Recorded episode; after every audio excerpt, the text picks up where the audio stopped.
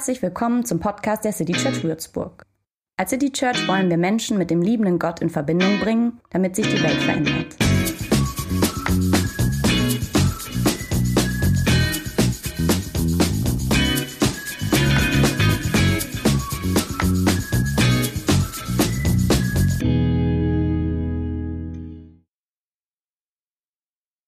Ja, unser Sonntag heute wird im Kirchenjahr Letare genannt. Beim Vorbereiten klicke ich mich dann im Internet äh, erstmal rein auf kirchenjahr-evangelisch.de und lese da den Steckbrief zum Sonntag Letare. Und er gehört zwar mitten rein in diese Passionszeit gerade, scheint aber irgendwie schon so ein bisschen wie so ein kleines Osterfest zu sein weil es geht um Hoffnung, um Freudenstimmung. Letare, das bedeutet sowas wie Freude, Jubel, fröhlich sein, Vorfreude. Oder ein bisschen platter, wie der bei uns überschrieben ist, mit Lass mal Sonne in dein Herz rein. In diesem Steckbrief, da findet sich auch sowas wie dem Schlimmen was Gutes abgewinnen. Oder freut euch, allem Leid zum Trotz. Wenn ich das so lese, dann, ähm, dann habe ich schon mal so ein bisschen geschluckt und es hat sich so ein, ein bisschen mulmiges Gefühl irgendwie in meinem Bauch breit gemacht. Ja? Das klingt nach bunten Farben, das klingt nach Lachen, nach Sonne, nach warmem Wohlgefühl, nach so einem entschiedenen Durchhalten ähm, vielleicht auch ein bisschen nach nettem Kalenderspruch. Aber ganz ehrlich, mh, mm, danach ist mir gerade gar nicht so oft zumute. Also klar, ich habe Lust auf Sonne. Ich freue mich auch auf Frühling und auf den Sommer, aber gerade ist vieles oft so zäh. Ich denke an viele Menschen, die ich kenne, ähm, die eher müde sind, lustlos, unkreativ. Da wirkt dieser freudige Tenor des Letare Sonntags auf mich ein bisschen ironisch, unpassend. Na gut, habe ich mir gedacht und dann schaue ich jetzt mal in den Text rein, der für heute vorgesehen ist. Ja, also vielleicht, vielleicht klingt da irgendwo was, was an. Der Text steht, vielleicht hast du eine Bibel oder eine Bibel-App und willst äh, mit reinschauen im Johannesevangelium. Johannes Kapitel 12, ab Vers 20. Und mit dem fange ich jetzt auch mal an. Da steht, es waren aber einige Griechen unter denen, die heraufgekommen waren, um anzubeten auf dem Fest. Kommen noch ein paar Verse. Ich habe erstmal Stopp gemacht, ähm, weil mir der Zusammenhang fehlt. Also an welchem Ort sind wir da gerade? Das startet ja so mitten rein, ja. Von welchem Fest wird da gesprochen und welche Menschen sind da dabei? Johannes Kapitel 12, das ist ungefähr so die Mitte des Evangeliums, also ein paar Verse vor unserem Text wird jetzt erzählt, wie Jesus auf so einem jungen kleinen Esel in die Stadt Jerusalem eingezogen ist. Und das ist eine ziemlich feierliche Sache. Viele, viele Leute waren da mit dabei. Wenn das, das Passafest vor der Tür steht, wie das da war, dann ist viel Aufruhr weil das ist für die Juden ein sehr zentrales und besonderes Fest. Es gibt viel vorzubereiten, weil Passa heißt viele Tage feiern. Und dabei erzählen sie sich ähm, vor allem eine Geschichte aus dem Alten Testament, nämlich der Auszug der einst versklavten Israeliten aus Ägypten. Mit Gottes Hilfe konnte das Volk fliehen. Und bei diesem Passafest, wo es jetzt losgeht, erinnern sich die Juden an Gottes Treue und sein rettendes Eingreifen. Okay, also da, wo unser Text startet, wo es darum geht, da war ganz schön viel los. Und jetzt ist nicht nur Passafest, sondern jetzt ist da auch noch Jesus mittendrin dabei. Der war mittlerweile schon bekannt. Wenn du in deiner Bibel ein paar Seiten vorblättern würdest, findet man viele Geschichten im Johannesevangelium, in denen Jesus Wunder getan und irgendwelche großen Reden geschwungen hatte. Was aber machen die Griechen denn jetzt da in unserem Vers? Also das sind eigentlich Menschen, die mit dem jüdischen Glauben gar nicht so viel anfangen konnten. Ob sie einfach religiöse Touristen sind, neugierig, auch mal diesen Jesus zu treffen, von dem man überall hört. Aber es heißt ja von ihm, dass sie jetzt nicht einfach nur irgendwie dahin gehen, sondern dass sie nach Jerusalem kommen, um anzubeten. Das ist weniger distanziert, weniger beobachten, mehr mitwirken. Vielleicht sind es dem Judentum zugewandte Christ, äh, Griechen. Wir schauen da mal, wie es weitergeht. Ich lese Vers 21. Die Griechen, die traten zu Philippus, der aus Bethsaida in Galiläa war, und baten ihn und sprachen, Herr, wir wollen Jesus sehen. Also das passt jetzt, dieser Vers, ja, passt zu dem, was wir davor uns überlegt haben, auch zu dem, was die Pharisäer direkt im Vers vor unseren Versen sagen. Da sagen die so zueinander, seht euch das mal an, ja. Alle Welt, die läuft diesem Jesus nach. Jetzt sogar auch die Griechen. Jetzt war Jesus aber auch nicht nur bekannt geworden ähm, für, seine, für seine Wunder oder so, ja, sondern mittlerweile dürfte es sich auch rumgesprochen haben, dass die führenden Männer beschlossen hatten, diesen Jesus umzubringen. Es war nur noch eine Frage der Zeit, bis sie ihn festnehmen würden. Und die Zeit drängte, denn allzu viele Gelegenheiten gab es also auch gar nicht mehr, Jesus zu begegnen. Vielleicht waren die Griechen auch deswegen zur Stelle, wollten den auch mal sehen ähm, und nicht nur dabei sein, sondern irgendwie Anteil haben. Keine Ahnung, warum sie jetzt dann nicht direkt zu Jesus gehen. Könnten sie ja irgendwie machen mit ihrer Frage, mit ihrem Wunsch. Vielleicht war zu viel los. Vielleicht haben sie sich nicht getraut, so direkt Jesus anzusprechen. Also die bitten da jetzt diesen Philippus. Und im nächsten Vers wird dann erzählt, was der Philippus jetzt macht. Philippus kommt und sagt es jetzt Andreas. Und Philippus und Andreas, die sagen es Jesus. Das ist irgendwie so ein bisschen lustiger Vers, bisschen, es klingt ein bisschen umständlich. Also die Griechen sagen es Philippus, der sagt es Andreas und beide zusammen dann Jesus. Und ähm, dann bringen die das Jesus vor, hey, die Griechen, du, die wollen dich gerne sehen. Und Jesus antwortet jetzt. Jetzt kommen die zwei letzten Verse, 23 und 24. Die Zeit ist gekommen, dass der Menschensohn verherrlicht werde. Wahrlich, wahrlich, ich sage euch, wenn das Weizenkorn nicht in die Erde fällt und er stirbt, bleibt es allein. Wenn es aber erstirbt, bringt es viel Frucht. Ich bin ein bisschen verwirrt, wenn ich das so lese, weil ich eine ziemlich andere Antwort erwartet habe. Lesen wir die Verse nochmal. Die Zeit ist gekommen, dass der Menschensohn verherrlicht werde. Wahrlich, wahrlich, ich sage euch, wenn das Weizenkorn nicht in die Erde fällt und er stirbt, bleibt es allein. Wenn es aber erstirbt, bringt es viel Frucht.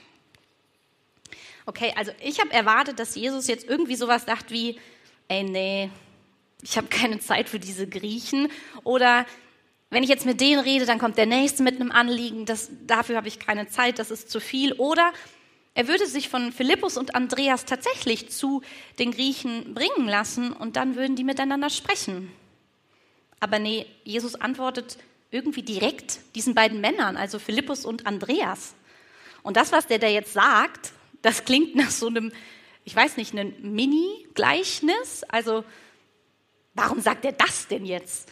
Äh, das ist doch keine Antwort auf die Bitte, was hat das mit dem Wunsch von diesen Griechen zu tun? Und was sollen die Jünger bitte damit anfangen? Die Zeit ist gekommen. Verherrlichung des Menschensohnes. Ein Weizenkorn, das stirbt und dadurch viel Frucht bringt. Jesus hat es schon mal als Menschensohn von sich gesprochen im Johannesevangelium. Okay. Und er hat auch schon mal erzählt, dass er bald gehen wird dass er seine Jünger verlassen wird. Und wenn, wenn ich so ein bisschen vorblättert im, im Evangelium, da steht da zum Beispiel im siebten Kapitel sowas wie Jesus sprach, ich bin noch eine kleine Zeit bei euch. Und dann, dann gehe ich hin zu dem, der mich gesandt hat. Ihr werdet mich suchen und nicht finden. Und wo ich bin, da könnt ihr nicht hinkommen. Da sprachen die Juden untereinander, wo will dieser hingehen, dass wir ihn nicht finden können? Also Jesus sagt da was, was für die Menschen damals irgendwie so schleierhaft war.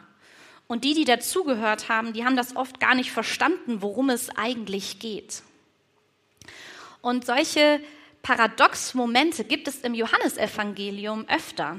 Da gibt es ganz viel Bildsprache, die für viele Menschen gar nicht so eindeutig war. Jesus spricht auch von sich selbst ganz oft in Rätseln. Und in unserem kurzen Text von heute, da sagt Jesus jetzt, die Zeit sei gekommen, dass der Menschensohn verherrlicht werde. Aus unserer Perspektive von heute, da kommt man schnell auf die Idee, dass Jesus damit bestimmt auf seinen Tod anspielt. Bald wird er sterben. Und dass das eine Verherrlichung ist, das ist typisch Johannes, ja. Auch bei ihm führt, wenn er seine Geschichten und seinem Evangelium etwas erzählt, führt es immer auch ähm, Jesu Weg leidvoll an dieses Kreuz. Aber der Tod, der ist im Johannesevangelium nicht nur was Grauenhaftes oder Sinnloses. Jesus wird zum Tode verurteilt und vorgeführt und die hoffen, dass sie ihn mit dieser Kreuzigung erniedrigen werden. Aber paradoxerweise ist genau das nicht der Fall, sondern das wird zu einem glanzvollen Moment. Jesus, der sozusagen für Gottes Wesen steht und sein Angesicht mitten in dieser Welt widerspiegelt, der wird am Kreuz zu Gott hin erhöht. Sie hängen ihm sogar dieses Schild darüber mit der König der Juden. Der bringt zur Vollendung, was die ganze Zeit über schon Jesu Auftrag war. Gott in unserer Welt groß zu machen, Gott in unserer Welt ein Gesicht zu geben. In Jesus zeigt Gott seine, seine ganze Macht, seine Güte und grenzenlose Treue. Und verrückterweise ist es deswegen also etwas Gutes, dass die Zeit bald da ist und der Menschensohn verherrlicht wird, weil sich dann dieser verheißungsvolle Weg, warum Jesus auf diese Welt gekommen ist, erfüllen wird. Und dieses, was da passieren wird, was auf Jesus wartet, das vergleicht er jetzt mit einem Weizenkorn. Ich finde das ja ein bisschen merkwürdiges Bild und nicht ganz schlüssig. Also, weil tot ist so ein Korn ja jetzt nicht direkt, wenn das in die Erde fällt und aus ihm heraus eine Pflanze wächst. Tot wäre es ja eigentlich eher, wenn es keine Frucht bringt und nur so ein Korn bleiben würde. Aber vielleicht liegt auch genau darin der Clou. Das kleine Korn verschwindet nur vorläufig unter der Erde im Dunkeln, sodass man es von außen gar nicht mehr sehen kann. Von außen sieht man nur das Verschwinden diesen, diesen kleinen, dieses kleinen Korns, von dem man, wenn man nicht weiß, was daraus werden kann, irgendwie auch nichts erwarten würde. Und so könnte das auch bei Jesus und seinem Tod scheinen. Tod als Niederlage. Von außen sieht das nach Verlust aus, nach Vergeblichkeit. Aber dann, dann beginnt in genau dieser Dunkelheit das Großartige. Das kleine Korn beginnt zu wachsen, groß zu werden. Eine Pflanze, die Frucht bringt. Und so ist es auch bei Jesus. Aus einem scheinbaren Ende wird ein vielversprechender Neuanfang da wird Hoffnung, Freude. Da wird ein Fest, das wir zusammen an Ostern feiern. Aus der Perspektive der Menschen von damals, ja, die Ostern noch gar nicht kennen, müssen Jesu Worte erschreckend gewesen sein. Ja, der berühmte Jesus, der erzählt schon davon, dass er bald sterben wird. Die konnten nicht verstehen, warum darin am Ende was Herrliches liegen wird. Die konnten nur hoffen, dass das Korn nicht tot in dieser Erde bleibt, sondern wirklich aufgeht. Es muss für die Menschen damals unverständlich gewesen sein, eher erschütternd und beängstigend. vielleicht auch verunsichernd. Es ist so ein noch nicht verstehen können. Aber genau das passt ja vielleicht auch zur Passionszeit. Ein Warten auf. Eine bedeckte Erdschicht über einem kleinen Samenkorn, das mir still und heimlich von einer Hoffnung auf ein gutes Ende erzählt. Und da, da klingt tatsächlich bei mir etwas an. Unser Text, diese vier Verse, es ist keine ganz runde, keine ganz runde Sache. Da sind auch merkwürdige Brüche drin. Eine Bildsprache, die was verdeutlichen will, aber auch Grenzen hat. Undurchsichtige Worte zeichnen auch viele andere Begegnungen im Johannesevangelium ab. Da bleibt was im Nebel. Da bleibt vielleicht auch ich so fragend wie diese Griechen zurück, wo wir nicht wissen, ob sie jemals diese Antwort mitbekommen haben. Oder wie die Jünger, die oft verständnislos vor ihrem Jesus stehen. Da würde ich vielleicht auch gerne manchmal heute mehr verstehen, würde gerne klarer sehen und merke, es wird auch heute noch nicht so ganz greifbar. Auch nach Ostern noch nicht. Und da ist sie auch wieder diese Spannung. Vielleicht hast du letzte Woche Christophs Predigt gehört. Da hat er von diesem schon, aber noch nicht gesprochen. Manches sehen wir heute nach Ostern viel klarer, weil wir wissen, dass die Geschichte ein gutes Ende nimmt. Dass aus diesem kleinen Samenkorn, aus dem dunklen Tode tatsächlich etwas erwächst, das uns eine hoffnungsvolle Perspektive gibt aber manchmal fühlt sich mein Leben auch heute noch wie diese Passionszeit an. Ein Warten auf, ein Wiederkommen Jesu. Ein andauerndes Hoffen, das manchmal auch ein erschöpfendes Durchhalten ist. Und womöglich ist uns dieses Gefühl gerade in der aktuellen Zeit noch mal viel näher. Ein unsicherer Blick nach vorne, was wird da kommen? Was erwartet uns? Wird das Samenkorn erwachsen und was Schönes hervorbringen? Letare. Ein kleiner Ostern-Vorgeschmack inmitten dieser eigentlich eher düster anmutenden Passionszeit. Letare. Eine Erinnerung an die Hoffnung und an die Freude. Und damit irgendwie heute ein trostvoller Sonntag, weil Ostern näher rückt. Im Kirchenjahr, da haben die verschiedenen Festzeiten immer so eine symbolische Farbe. Und gerade in dieser Passionszeit ist Violett dran.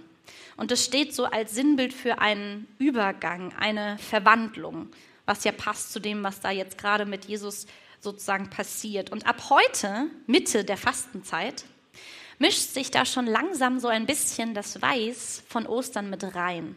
Und das finde ich ein schönes Bild. Weiß als die Farbe des Lichts und der Auferstehung, die mischt sich in dieses, in dieses Violett und das wird heller, so ein rosa Farbton. Also von Ostern her strahlt dieses Weiß schon hindurch heute. Da strahlt uns, da strahlt dir Hoffnung entgegen. Es ändert sich nicht alles schlagartig. Da bleibt vielleicht auch diese Müdigkeit vom Anfang, die beschwerliche Zeit, die uns im Nacken sitzt.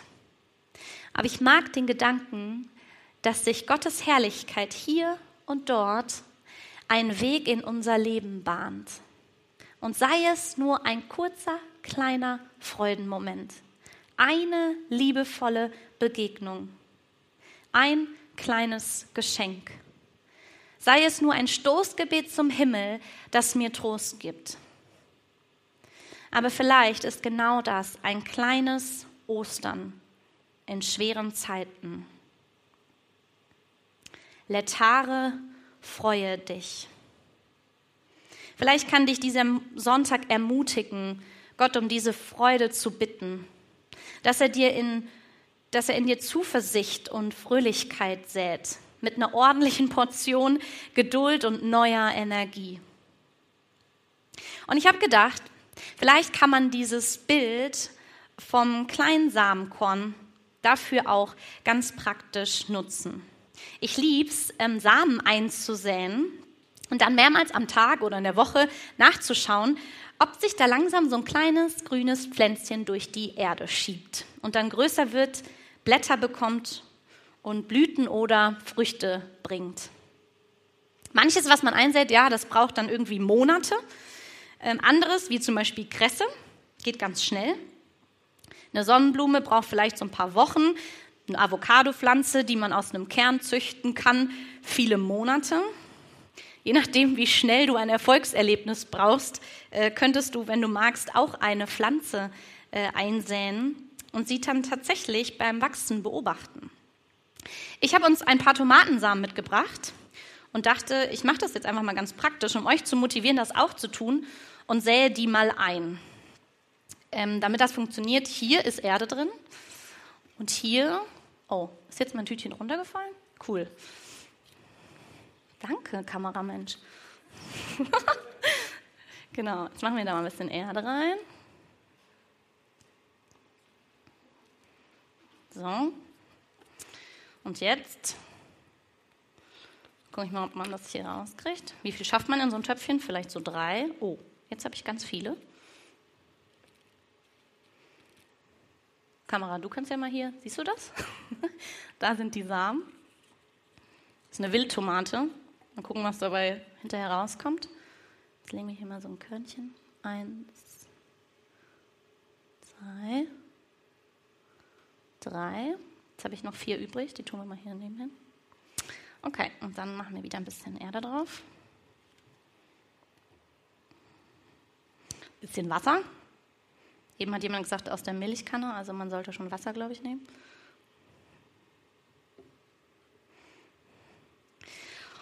Vielleicht kann ich euch in ein paar äh, Wochen zeigen, was daraus geworden ist. Und vielleicht ist das meine Motivation an euch, dass ihr äh, das tatsächlich auch macht. Also wirklich ein Töpfchen nehmt und was einpflanzt und ähm, damit eure Hoffnung irgendwie verbindet. Es ist noch nicht alles Friede, Freude, Eierkuchen. Ja, noch ist da nicht so viel zu sehen. Also Erde. Ähm, und noch spricht Jesus teilweise in diesen unverständlichen Bildern. Da ist noch nicht alles klar, aber bald. Und immer mal wieder, da sieht man was aufblitzen. Da bahnt sich Hoffnung ihren Weg. Und ich wünsche dir, dass sie auch in dein Leben, diese, dass sich da auch diese strahlende Osterfarbe mit einmischt. Dass da Hoffnung und Trost dabei ist. Dass dir in den nächsten Wochen Freudenmomente begegnen. Und hey, vielleicht säst du tatsächlich etwas ein, ein kleines Samenkorn in die Erde das dich beim Wachsen an diese Vorfreude, an diesen herrlichen Gott erinnert. Amen.